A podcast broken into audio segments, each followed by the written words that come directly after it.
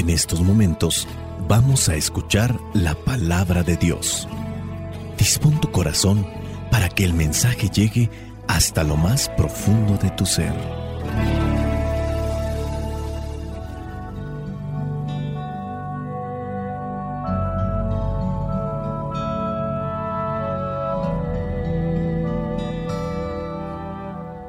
El Evangelio que la iglesia nos presenta para el día de hoy corresponde a Juan, capítulo 11, versículos del 45 al 56. Dice así, por esto creyeron en Jesús muchos de los judíos que habían ido a acompañar a María y que vieron lo que él había hecho. Pero algunos fueron a ver a los fariseos y les contaron lo que había hecho Jesús. Entonces los fariseos y los jefes de los sacerdotes reunieron a la Junta Suprema y dijeron, ¿qué haremos? Este hombre está haciendo muchas señales milagrosas. Si lo dejamos, todos van a creer en él. Y las autoridades romanas vendrán y destruirán nuestro templo y nuestra nación. Pero uno de ellos, llamado Caifás, que era el sumo sacerdote aquel año, les dijo, ustedes no saben nada, ni se dan cuenta de que es mejor para ustedes que muera un solo hombre por el pueblo y no toda la nación sea destruida. Pero Caifás no dijo esto por su propia cuenta, sino que, como era sumo sacerdote aquel año, dijo proféticamente que Jesús iba a morir por la nación judía, y no solamente por esta nación, sino también para reunir a todos los hijos de Dios que estaban dispersos. Así que, desde aquel día, las autoridades judías tomaron la decisión de matar a Jesús. Por eso Jesús ya no andaba públicamente entre los judíos, sino que salió de la región de Judea y se fue a un lugar cerca del desierto, a un pueblo llamado Efraín. Allí se quedó con sus discípulos. Faltaba poco para la fiesta de la Pascua de los judíos y mucha gente de los pueblos se dirigía a Jerusalén a celebrar los ritos de purificación antes de la Pascua. Andaban buscando a Jesús y se preguntaban unos a otros en el templo, ¿qué les parece? ¿Vendrá la fiesta o no? Palabra de Dios. Te alabamos, Señor. Señor Jesucristo, nuestro divino Salvador. Gracias te damos por tu infinito amor. Te escuchamos en la palabra, te recibimos y adoramos en la Eucaristía, te servimos en los hermanos.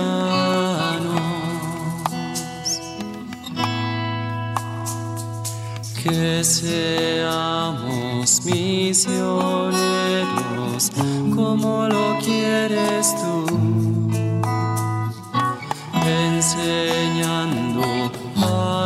hombres el fuego de tu amor. En el capítulo 11 del Evangelio de Juan se encuentra lo que es el último milagro que realiza Jesús. De hecho, solamente son siete milagros que presenta Juan. Esto de manera simbólica. Ustedes ya saben que el número 7 significa plenitud y también significa perfección. Bien, pues se ha realizado este milagro número 7 que en este caso viene a ser la resurrección de Lázaro. Ahora en el Evangelio, el que se proclamó el día de hoy, habla de lo que acontece después de aquel último milagro de Jesús. Los judíos entonces comienzan a creer en él. Ellos sin duda están venciendo el miedo y también saben de las consecuencias, la presión que se da en torno a aquellos que comienzan a hacer seguidores de Jesús. Basta recordar que los jefes religiosos de Israel pues ya se van a estar movilizando y asustando porque en el creciente número de judíos que se acercan a Jesús para escucharlo, obviamente estarán mirando algo que puede crearles una incertidumbre, porque no saben todavía lo que va a suceder, pero lo pueden suponer, pero también creen que Jesús en realidad es el Mesías por las cosas que ya ha hecho. Pero vamos con aquellas cosas que a lo mejor son innecesarias, pero que puede ayudarles para tener un poco más de conocimiento. ¿Tú sabes lo que significa la palabra Betania? Bueno, Betania quiere decir casa de los pobres, en donde vivía Marta, María y Lázaro. Vivían en Betania. Muy bien. Ahí se dice que eran comunidades pobres, de gente pobre, pero vivía esta familia, Marta, María y Lázaro. Ellos tenían la posibilidad de hospedar a Jesús e incluso de hacerle una comida. Por eso en aquel momento cuando Jesús visita a la casa de ellos, María se pone a los pies a escuchar las palabras del maestro y Marta, Marta, muchas cosas te preocupan, pero una sola cosa es la importante. Por cierto, ¿tú sabes qué significa Marta?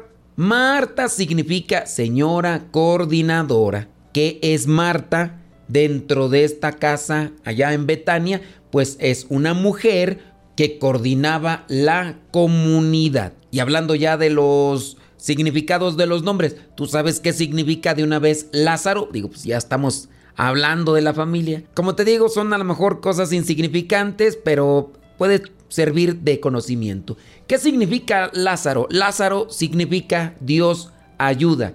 Entonces, en este caso, la comunidad de Betania, que es comunidad pobre, esperaba todo de Dios. Dios ayuda. Y para cerrar, ¿verdad? Ya mencionamos Betania, Marta, Lázaro, falta María. ¿Qué significa María? María significa amada de Yahvé. María es la discípula amada y esto viene a significar la comunidad amada de Jesús. Entonces, este milagro, este séptimo y último milagro en el Evangelio de Juan, que es la resurrección de Lázaro, con este se comunicaba la certeza. Jesús trae vida para la comunidad de los pobres. Jesús es fuente de vida para todos los que creen en Él.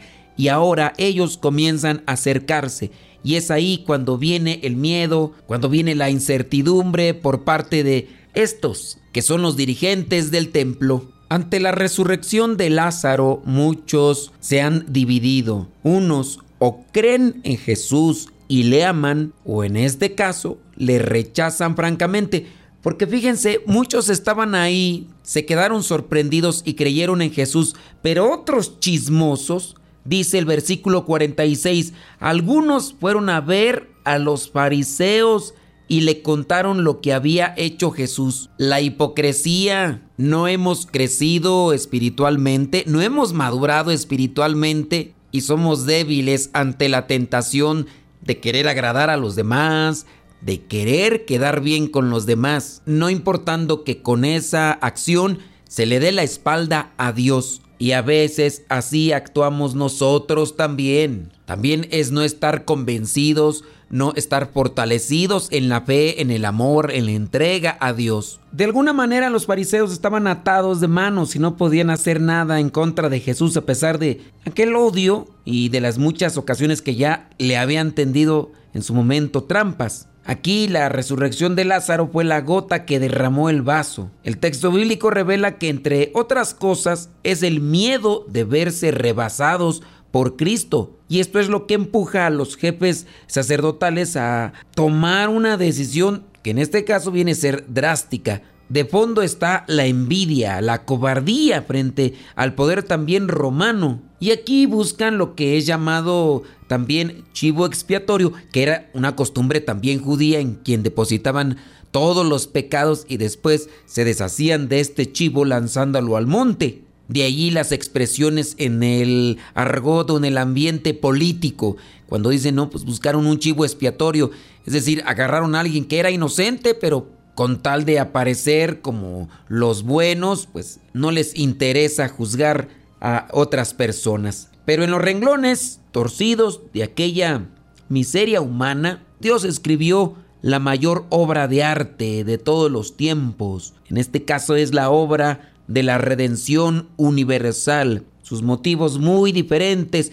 para permitir el sacrificio supremo de su Hijo se valen de la adversidad para comunicar su gloria y su amor. Mediante la pasión de su Hijo, Dios Padre afianzará la fe de los hombres, rescatará de la muerte a todo un pueblo y a la humanidad entera, canjeando aquella muerte, la de su Hijo amado, y reunirá en Jesús a todos los hijos dispersos.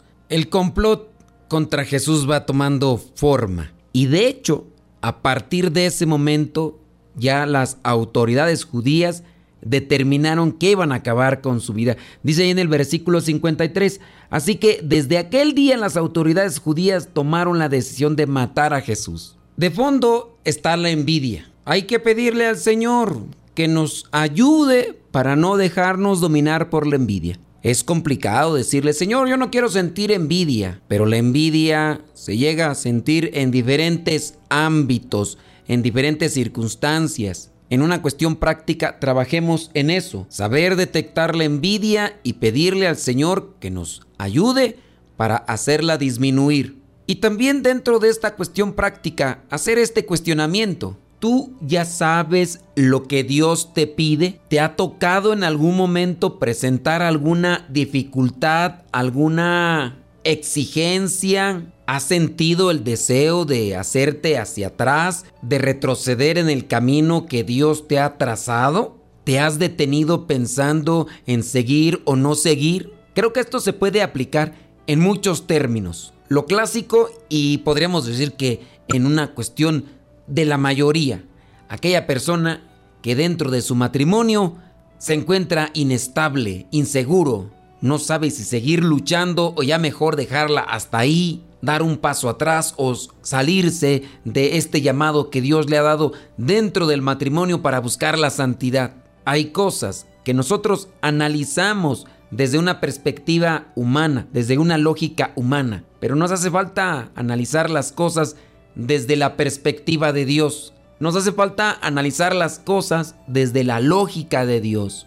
Dios nos trazará un camino para nuestro bien, para nuestra salvación. Pidámosle fuerza a Él, pidámosle sabiduría y acerquémonos también a aquellas personas que pueden orientarnos, que pueden ayudarnos y así ejecutar la misión de Dios en nuestras vidas. Señor, sabemos que la envidia perjudica a todos, al que es envidiado y también al que envidia, pero a veces nos cuesta evitarla. Envidiamos un puesto de trabajo, cosas materiales, envidiamos los amigos, envidiamos la familia, que muchas veces no tenemos, envidiamos el carisma que tiene otra persona, el físico, la inteligencia, la fama. Nos parece que si no poseemos lo que envidiamos, no podemos triunfar ni ser felices del todo. Señor, haznos comprender los peligros de la envidia. Yo sé, Señor, que de la envidia nacen el odio y la calumnia e incluso la alegría pero una alegría malsana. Cuando, por ejemplo, el prójimo fracasa, aquel prójimo que tiene algo que yo no tengo, pero también de la envidia nace la tristeza, la tristeza por la prosperidad del prójimo. La envidia, Señor, nos arma unos contra otros y debilita desde adentro a las familias, a las comunidades y a toda la sociedad.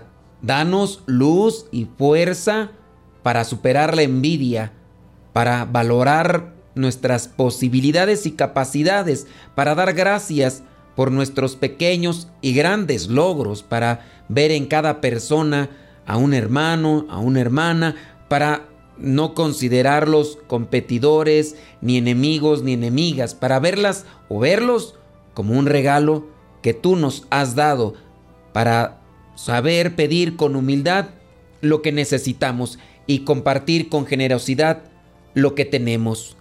Ayúdanos a no caer en la misma situación de estos judíos que llevaron a la muerte a Jesús. Soy el Padre Modesto Lule de los misioneros servidores de la palabra. La bendición de Dios Todopoderoso, Padre, Hijo y Espíritu Santo, descienda sobre cada uno de ustedes y les acompañe siempre.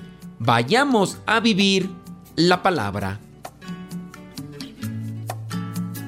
Lámpara es tu palabra para mis pasos, luz en mi sendero.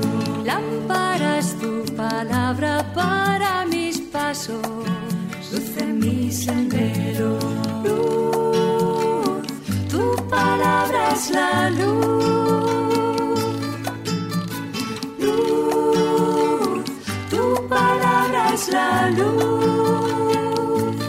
Yo guardaré tus justos mandamientos. Señor, dame vida según tu promesa.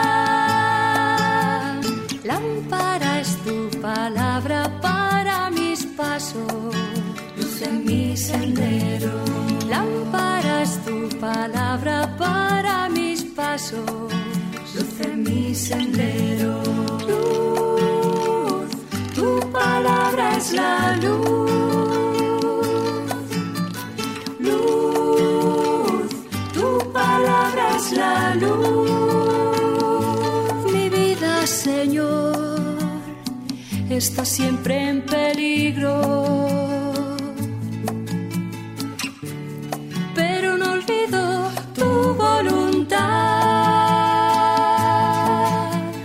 Lámpara es tu palabra para mis pasos, luz en mi sendero.